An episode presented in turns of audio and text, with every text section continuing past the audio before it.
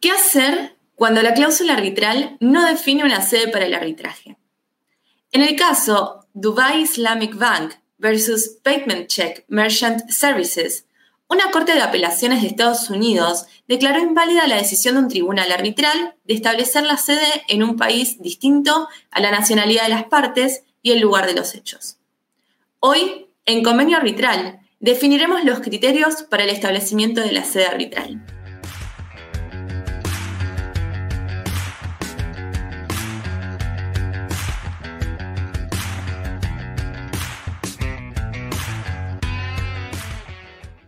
Hola, ¿qué tal? Mi nombre es Jorge López Fun, soy miembro de Arbitraje Alumni. En este capítulo voy a cojustear, como siempre, estamos en el cuarto capítulo de Convenio Arbitral con Mario Drago, socio de Baxter Consultores. Y el día de hoy, en este primer bloque, nos acompaña Clara Leván, quien es asociada a Arbitraje Alumni e investigado el caso, que, el caso de la introducción.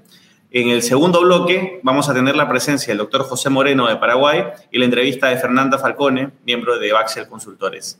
Bueno, dando inicio a la dinámica de hoy día, Clara, primero quisiéramos que nos cuentes de qué trata el caso, quiénes son las partes, cuál fue el convenio analizado. Vamos, Clara.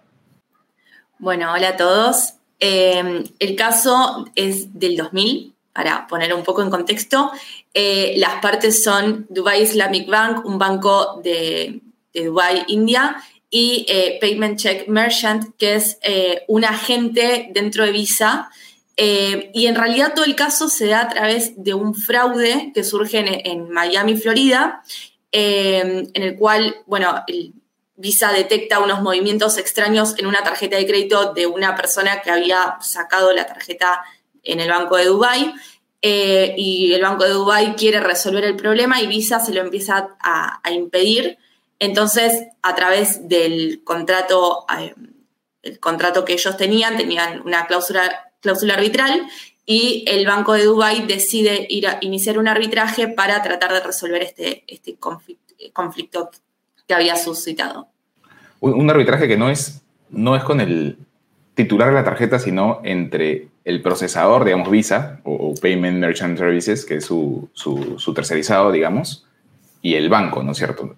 Eso no tiene nada que ver con el titular, son estos dos que se pelean sobre, sobre qué había pasado en, los hechos que en realidad eh, nos contabas tú antes del inicio del programa. Esto sucede eh, en Miami como consecuencia de una compra de más de un millón de dólares, este, 18 compras que suman más de un millón de dólares y que terminan entonces en, en un arbitraje sobre quién asumiría la responsabilidad de, este tema. ¿Qué pasó entonces con este arbitraje? Se nombra el tribunal arbitral y qué es lo que sucede ya entrando un poco al, al, tema del caso que es la elección de la sede arbitral. ¿Qué es lo que sucede con el tribunal arbitral? ¿Qué hace para definir la sede del arbitraje?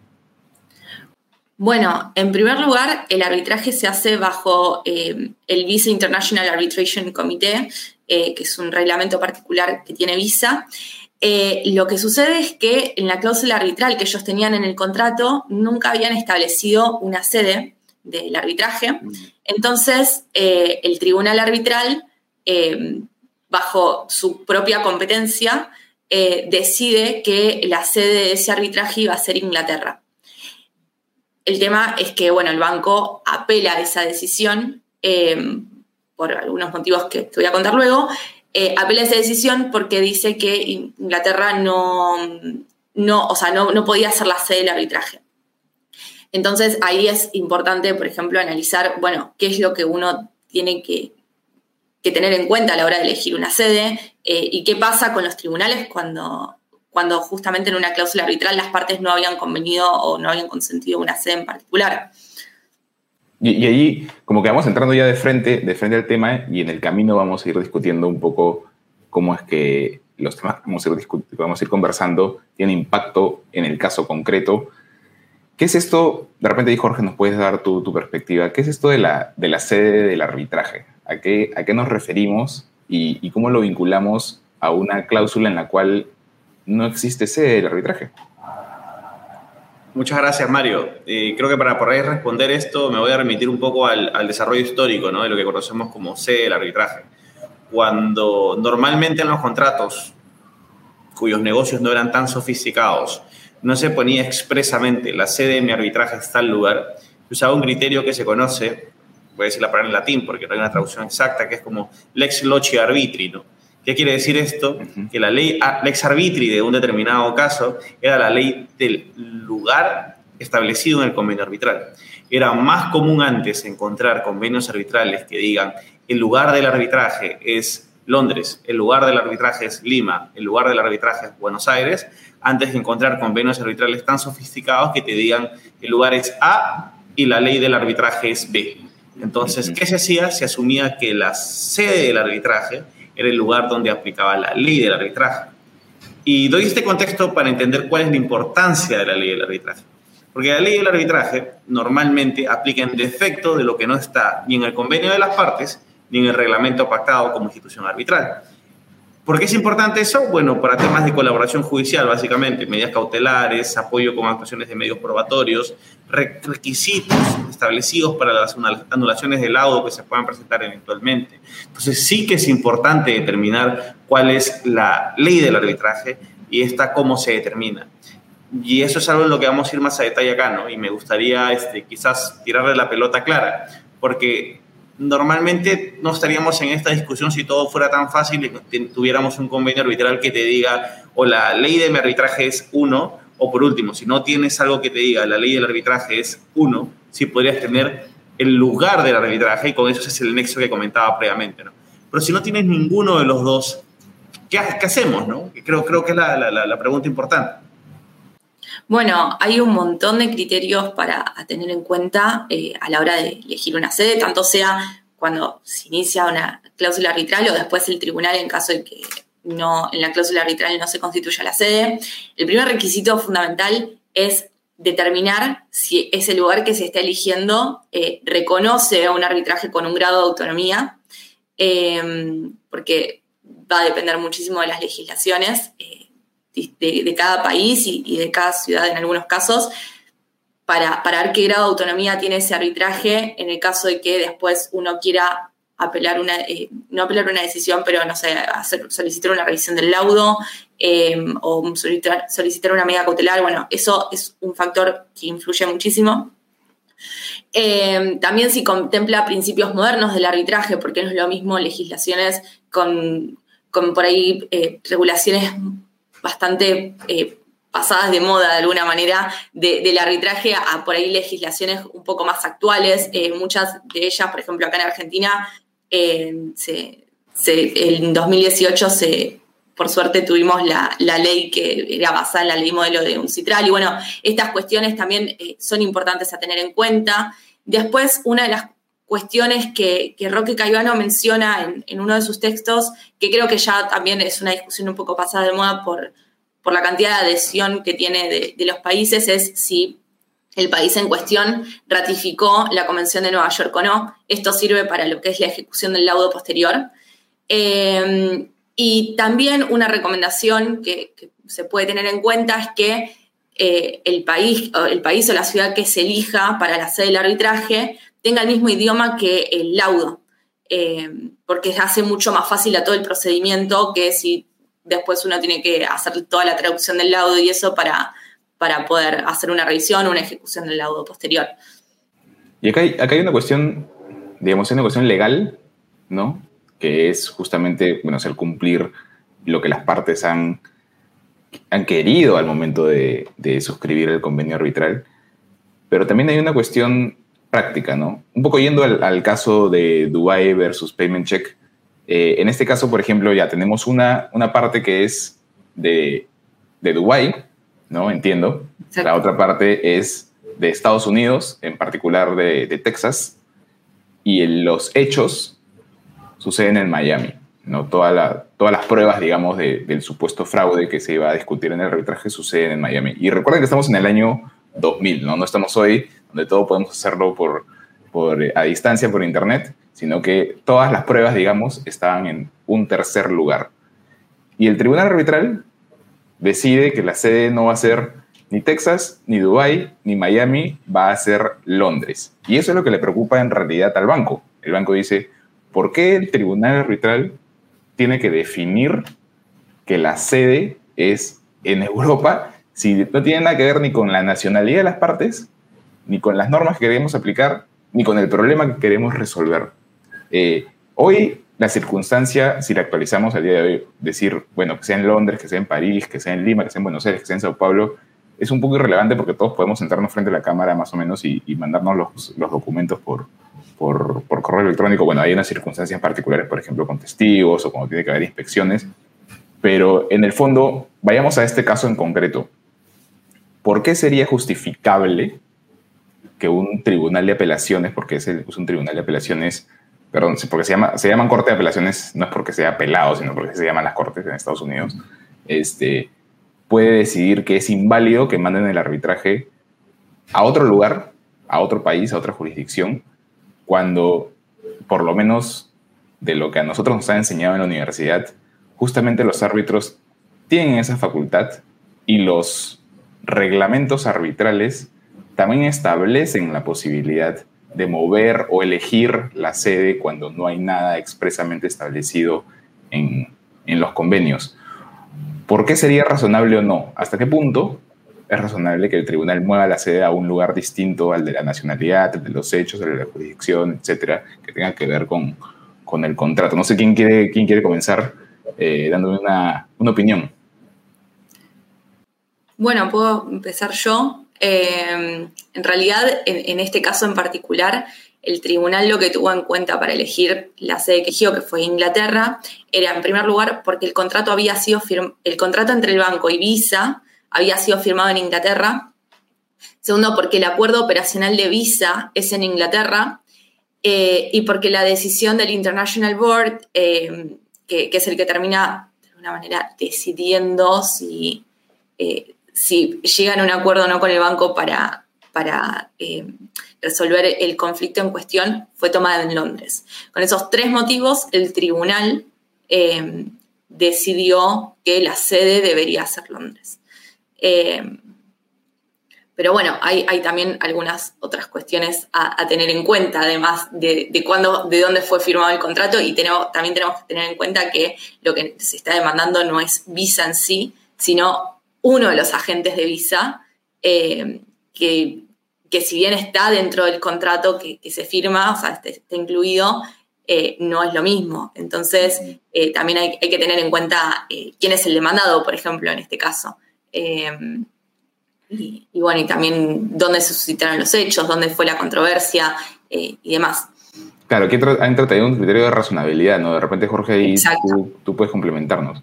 Sí, sí, eh, creo, que, creo que está muy bueno el enfoque que les ha dado Clara. A mí me gustaría hacer énfasis en lo que se conoce en el derecho arbitral como el pináculo de herramientas legales que uno puede asumir para poder llegar a, resolver determinadas patologías o determinadas situaciones que se puedan presentar.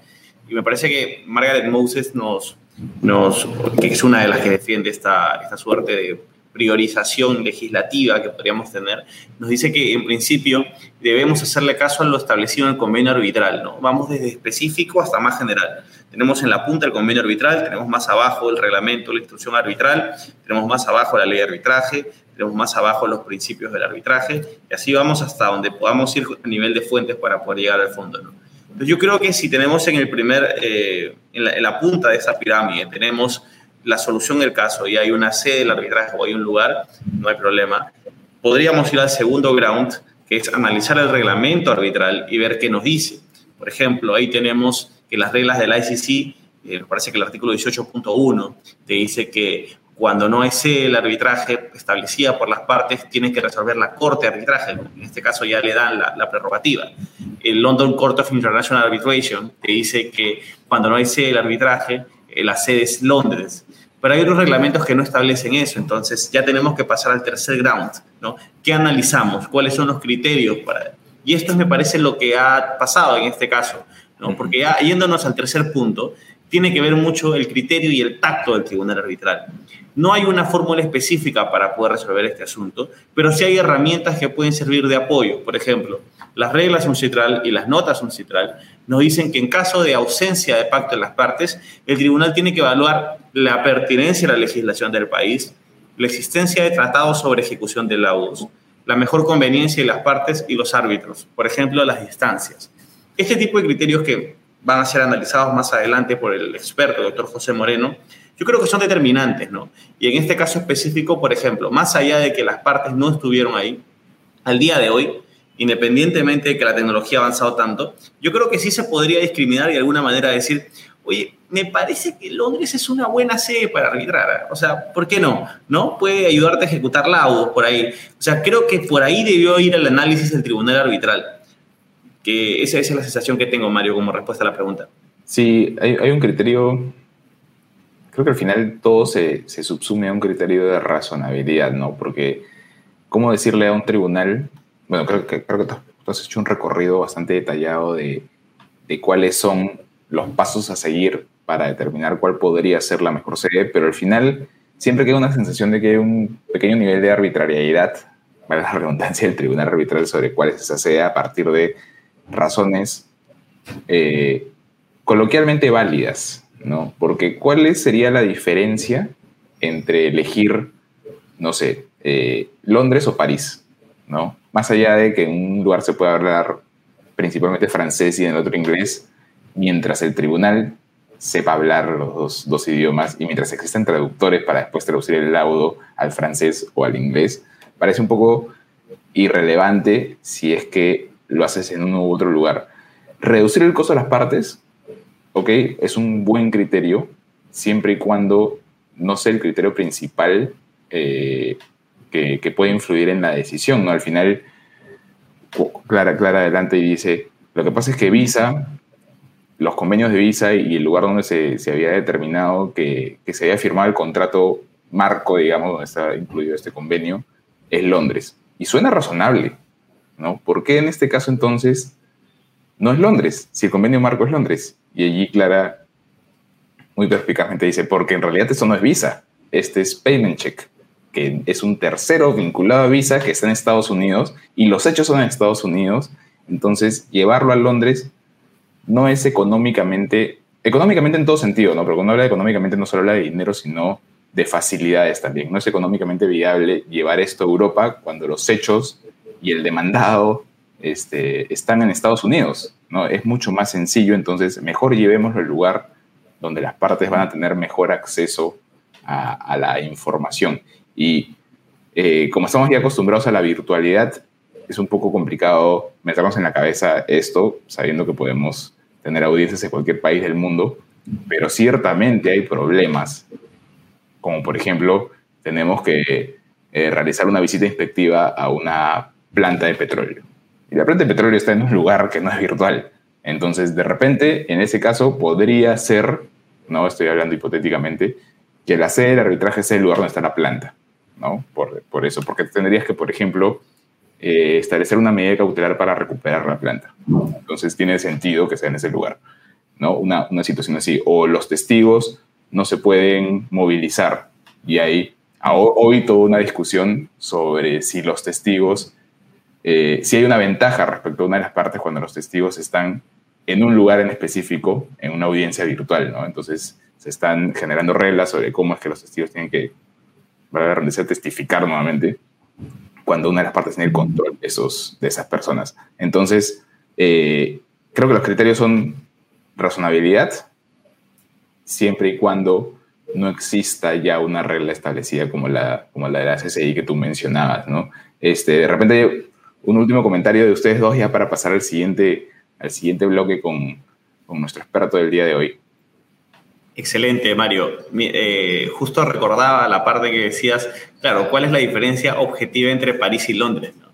Y hace, recuerdo que hace poco, hace algunos meses, estuve en un debate académico, ¿no? Y claro, la gran diferencia podría ser cuáles son las tendencias y cómo se va moviendo esto. Y claro, o sea, lo más objetivo es que las instituciones arbitrales chinas eh, y asiáticas en general, sitios asiáticos para arbitrar, están ganando una gran presencia en el mundo pero entre Londres y París, cada uno se roba la punta cada cierto tiempo, ¿no? Y honestamente, la respuesta más efectiva que tuve de la contraparte en ese debate fue porque París es más bonito, tienes la Torre Eiffel, puedes ver, o sea, en realidad ningún criterio objetivo con respecto al proceso arbitral, más allá de algunas particularidades que puedan haber dependiendo de lo que uno quiera, ¿no? Pero como reflexión final me gustaría sumarnos, darle un tercer ground a esto, ¿no? O sea, darle un tercer sueño al criterio de Inception, ¿no? ¿Qué hacemos cuando la institución arbitral, cuando la voluntad de las partes, cuando nada te dice nada. Y ni siquiera tienes a un tribunal arbitral con poderes para poder hacer eso, porque el poder del tribunal arbitral para decidir en base a razonabilidad, que es lo que comentabas, Mario, emana o de la ley de arbitraje o de un reglamento de algún lugar. Si no emana de ningún lugar, ¿qué haces? Tienes un arbitraje ad hoc, por ejemplo, ¿no? ojalá que se pueda tocar en este segundo bloque, porque es bien interesante lo que surge ahí. Eh, hay algunas personas que te dicen que no se puede hacer nada, que el convenio simplemente no puede producir efectos jurídicos. Yo tengo una posición un poco más eh, conversadora en ese sentido, ¿no? Yo creo que incluso los países que tienen como, que son, que son parte de esta, este globo de países que se ha escrito o que, se ha, que ha asumido su reglamento arbitral en base a la ley modelo uncitral, este, podría incluso utilizar este poder de discrecionalidad, no simplemente por interpretación auténtica, por así decirlo. Clara, tus últimos comentarios. Bueno, coincido, coincido con Jorge y creo que igualmente eh, no es lo mismo las cláusulas arbitrales eh, en los 90 con, como por ejemplo fue en este caso, a todo el conocimiento y a toda la evolución que, hay hoy en día de, lo que son las cláusulas arbitrales. Creo que es sumamente importante igualmente tener, si uno no quiere pactar la, sede arbitral en la cláusula por, algún motivo, bueno, tener este backup de, conocimiento, decir, bueno, de qué maneras podemos determinarlo. Eh, y en el caso de que no haya una manera de determinarlo, creo que, creo que el criterio que se tomó en este caso de decir, bueno, tomamos en cuenta todos los factores relevantes eh, de lo que sucedió, creo que, es un criterio que hoy en día podría llegar a aplicarse en el caso de, este vacío eh, de, lo que sería una elección de sede en, una cláusula o, por las partes y, demás. Así que creo que, es para tener en cuenta eso. Sí, y, no se vayan porque en el siguiente bloque eh, José Moreno, un reconocido árbitro paraguayo, va a darnos un poco más de, de información, de su conocimiento sobre cuál es la implicancia de, la elección de la sede arbitral y las circunstancias que pueden derivar de la inexistencia de una sede determinada en un, en un convenio arbitral. No se vayan porque Fernanda Falcone lo va a entrevistar en el siguiente bloque. Eso ha sido todo con nosotros hoy en Convenio Arbitral.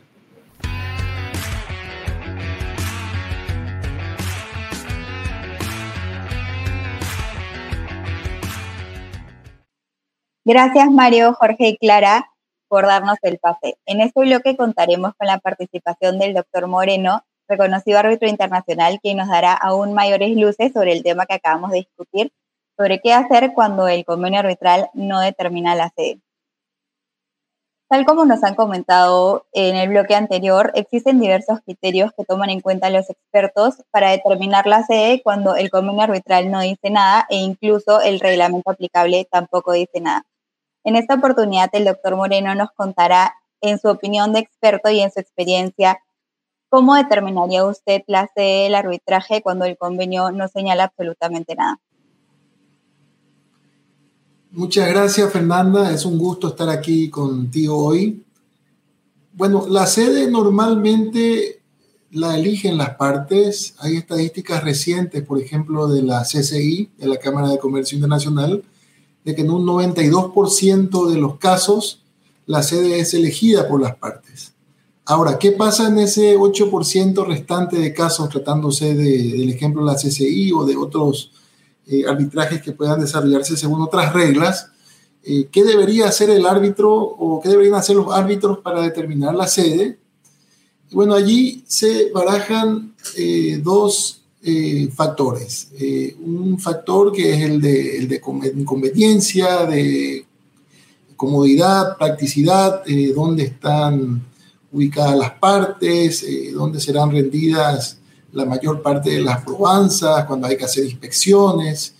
En, en, fin, dónde sería más fácil que las partes se trasladen con comodidad y también se incurra en menos gastos. Ese sería un factor, el factor entonces comodidad o practicidad.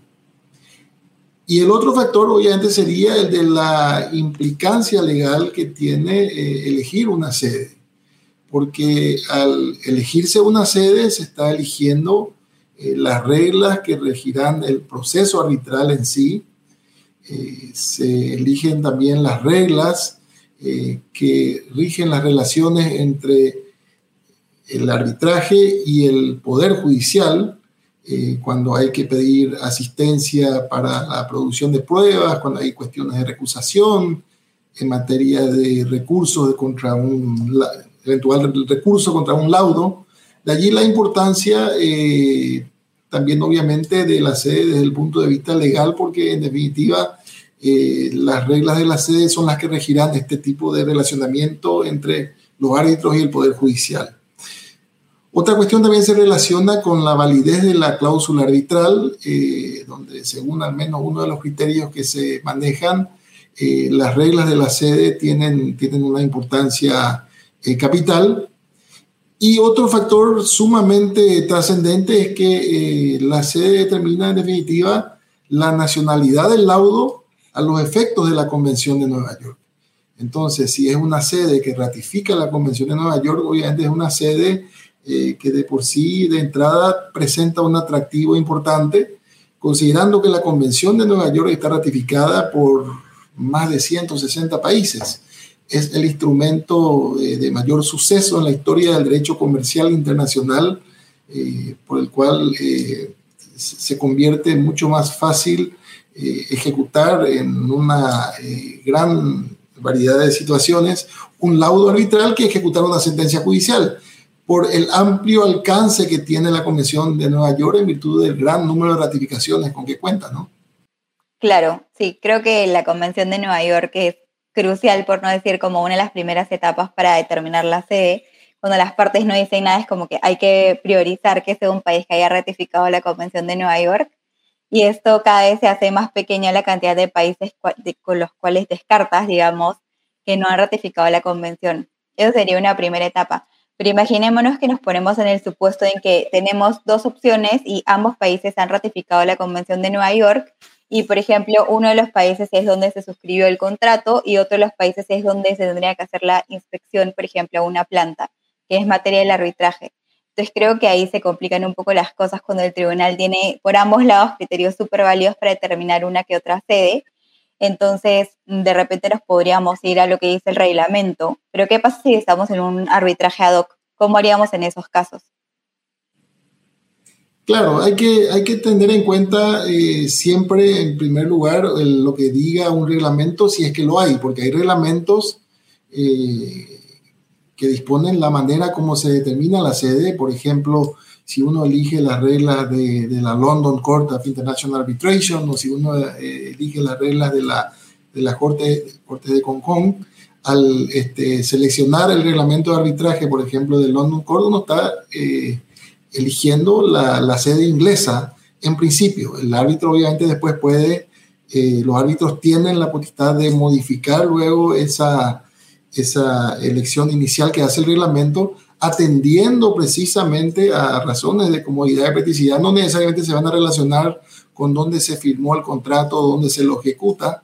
Eh, en ese sentido, los árbitros deberían eh, ejercer eh, esa amplia discreción de la que gozan para apuntar a una sede que minimice costos, que resulte conveniente también para el traslado de las partes, de los árbitros, que atienda, atienda eso también. Y lo que ocurre hoy día, y ocurre particularmente en Latinoamérica, que gran parte de nuestros países ratificaron la Convención de Nueva York y la ley modelo de arbitraje.